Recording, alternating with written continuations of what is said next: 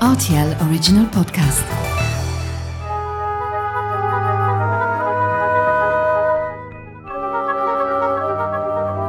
La route des vins du Luxembourg. Bonjour Thierry Corona, comment Bonjour. vas-tu? Très bien, bonjour Mathieu. Thierry Corona, tu es chef sommelier au restaurant Les Roses du Casino 2000 à Mondorf-les-Bains. Comment a débuté pour toi cette aventure en tant que sommelier? Oh là là, ça, ça a démarré. J'avais 8 ans, je voulais déjà faire sommelier. Oh, dis donc. Alors il a fallu que j'attende, faire l'école hôtelière, hein, l'école hôtelière de, de Metz. J'ai fait ma mention euh, complémentaire donc de sommelier. Après, je suis parti à Paris faire l'académie des vins Steven Spurrier. Je suis rentré comme commis sommelier à l'hôtel Ritz à Paris où j'avais un maître euh, formidable, Georges Lepré. On était une brigade énorme de 14 sommeliers. C'était la plus oui. grosse brigade du monde à l'époque. Après, j'ai fait euh, sommelier du gouverneur euh, militaire, du général 5 étoiles, le général des armées, pendant un an, pendant mon service militaire. Et après, je suis parti à Nice en tant que chef sommelier au Negresco, un établissement exceptionnel avec un chef exceptionnel qui était le plus jeune chef 3 étoiles de, de France, qui était Jacques Maximin. Voilà, donc c'était un parcours euh, formidable et dynamique, très rapide. Mais j'en voulais, j'étais passionné déjà euh, tout jeune et j'adorais ce métier. Pour moi, c'était même pas un métier, c'était une vocation. Parce qu'on apprend tous les jours, tous les jours, tous les jours. Et encore maintenant, j'apprends. J'ai presque 40 ans de carrière et j'apprends tout le temps. Mais comment on fait finalement à l'âge de, de 8 ans de vouloir ce genre de métier? C'est-à-dire que ça aurait pu être la cuisine par exemple ou non? Vraiment c'était le vin, c'était le service? Ah non, j'avais visité un monastère. J'étais au large de Cannes sur l'île de Lérins. J'avais visité un monastère avec mes parents. J'avais vu euh, ce monastère où ils faisaient du vin. Euh, J'étais fasciné par euh, voir toutes ces bouteilles, ces tonneaux, cette odeur du vin en fermentation. Ça j'ai- je me suis dit, je veux être moine. Alors disent, c'est pas un métier. Ils disent, non, alors il faut faire euh, vigneron ou sommelier. Ou... Alors je, je me suis intéressé à ça. J'aime trop ça. D'ailleurs, je dessinais des tonneaux. Je dessinais pas des maisons, des camions de pompiers. Je dessinais des tonneaux tout le temps. Quand j'étais petit, euh, je faisais que ça. Tu étais à Paris, tu étais dans, dans le sud de la France. On a cette chance de t'avoir ici au, au Luxembourg. Et ça fait quand même plus de 30 ans. hein. Oui, ça fait, euh, ça va faire 33 ans que je suis au Casino 2000 à Mondorf-les-Bains et 14 ans que je suis président de l'association des d'Europe. On te connaît pour, euh, pour tes commentaires de dégustation qui sont parfois, euh, allez, extravagants, hein, disons-le. Entre nous, ces émotions, c'est ce que tu ressens sur le moment lorsque tu vas déguster Ou est-ce que ça demande de l'entraînement, de la préparation pour vraiment décortiquer un vin, si je puis dire? Bon, il est vrai que au début, quand j'ai commencé la carrière, je, je dégustais comme un peu comme tout le monde. hein. Je, je faisais bien la description du ce qu'on ressent au, au nez, en bouche, mais sans aller vraiment dans l'extravagance. Mais c'est à force de déguster. Je déguste énormément, énormément. J'ai dégusté des, des centaines de milliers de vins dans ma carrière.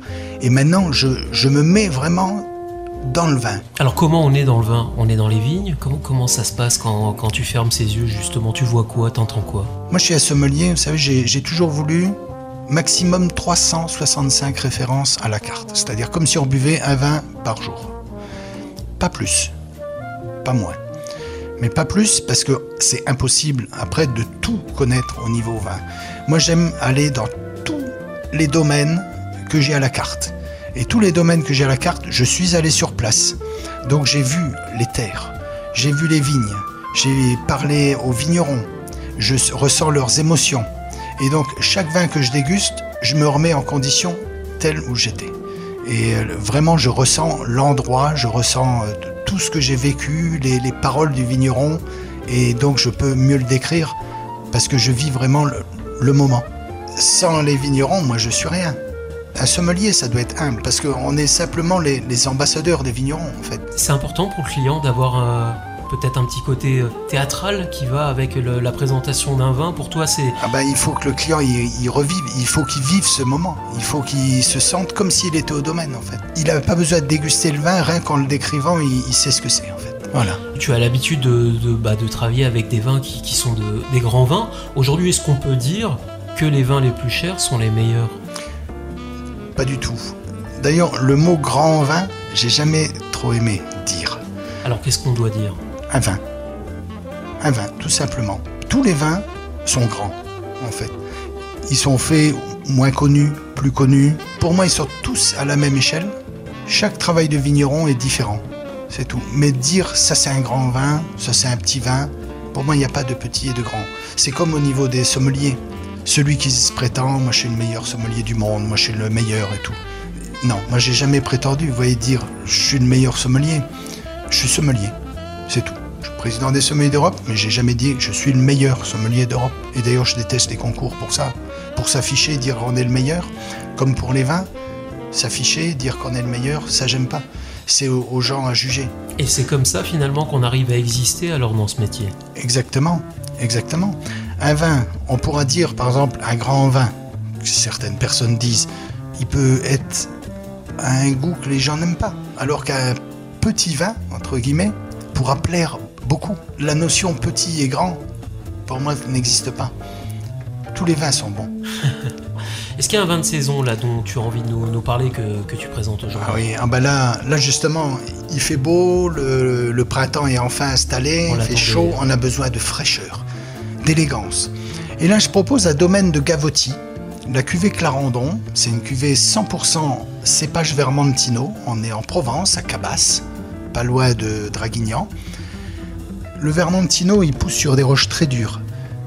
Et c'est là qu'il exprime sa minéralité, un peu comme si on léchait la roche de marbre. Il y a la fraîcheur, comme si on sentait un ruisseau d'eau fraîche qui coulait. On a le côté fruit à chair blanche, le côté un peu pêche de vigne qui ressort, le côté un peu citron confit. Quand on le met en bouche, ce côté frais, acidulé, et qui donne toujours envie d'en reprendre, et qui garde son côté très frais et minéral. Et alors ça, avec simplement des langoustines rôties ou des noix de Saint-Jacques poêlées, c'est une merveille. On pourrait aussi aller sur un vin de la Moselle luxembourgeoise, sur un très beau pinot blanc. Et au niveau goût, on ressent un peu ces arômes qu'on ressent dans le cépage Vermentino, appelé aussi Roll. Euh, Ce côté très frais, ce côté fruit blanc et un peu citronné. Et toujours avec la belle minéralité et quand on le boit comme si on avait de l'eau de source qui coulait. C'est magique. Tu dégustes énormément de vins, mais j'imagine que tu as peut-être ton ou tes préférés à la carte. Est-ce que tu peux nous en parler si c'est le cas? Oui, alors, moi je suis quand même. euh, J'ai toujours été un, un fou de Bordeaux. Il y a les tanins, il y a le fruit, il y a la générosité. Et quand on prend un pomme roll, franchement, j'ai un petit faible pour Château La Poète. Pour moi, c'est le petit Pétrus qui est dix fois moins cher. Et franchement, on a ce côté qu'on retrouve avec les notes de violette apportées par le merlot. On a le, le côté fruit rouge, comme une petite confiture de cassis.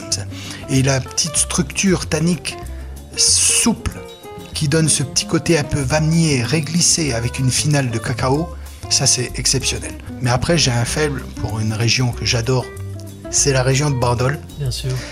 Parce qu'à Bandol, j'y vais très souvent et quand je vois les vignes comme elles souffrent par la sécheresse, ça m'impressionne. Vous voyez le paysage, tout est sec, mais vraiment tout. Il n'y a que des cactus et tout. Et tout d'un coup, vous voyez les vignes avec le feuillage bien vert et ces grappes bien mauves en forme d'ange. Ce- le cépage Mourvèdre qui sue. C'est d'une beauté. Il va chercher l'eau dans les failles les, les racines s'infiltrent dans les, les failles de schiste. Et c'est merveilleux à voir ce raisin qui souffre et il le donne après dans la bouteille. On ressent ce, ce côté un peu réglissé, ce côté cassis noir, le côté musqué, ce qu'on appelle musqué, la putréfaction de sexe animal, le, côté sauvage et animal. Et ça c'est bon, quand on le boit jeune, on a ce côté un peu rustre, un peu viril. Et si on le boit qu'il a 10 ans, 15 ans, même 20 ans, il prend des arômes de champignons, d'humus, de forêt, de sous-bois. C'est magique ça. Ça avec des viandes assez puissantes, bien sûr. Il faut de- un magret de canard avec du, du pigeonneau rôti. C'est plutôt vin pour l'automne. hein. Mais c'est exceptionnel comme vin. Après, j'aime beaucoup aussi le style euh, pour la saison. Vous voyez, des gamets de Touraine. Les gamets de Touraine, c'est léger, c'est fruité, c'est fin. C'est des petits arômes de fraises des bois, de framboises, voilà, portés par le gamet. Et c'est très fin, on peut le boire même euh, un peu frais. C'est très plaisant. Est-ce qu'on peut dire aujourd'hui qu'il existe une mode des vins? C'est vrai qu'avant, les gens, c'était Bordeaux, Bourgogne, c'est tout. hein. D'ailleurs, dans tous les palaces, on n'y avait que ça. Il n'y avait que Bordeaux, Bourgogne, il y, a, il y a 30 ans. Maintenant, on va chercher des régions viticoles euh, qu'on ne parlait presque pas autrefois. hein. C'est comme si on va par exemple en Lorraine. Moi j'ai connu le vignoble mosellan, où produisait quand même pas mal de vins, mais c'était quand même des vins vifs, acides. Euh, maintenant vous dégustez les vins de Moselle, franchement c'est exceptionnel, c'est très très beau. hein. Pareil, euh, Moselle luxembourgeoise, c'est, en 30 ans c'est, devenu euh, magnifique. Comme disait d'ailleurs le général de Gaulle, hein, petit pays de grands vins. Merci beaucoup euh, Thierry Corona pour, pour ces conseils en vin et à très bientôt. Ben, merci beaucoup de m'avoir invité. À très bientôt.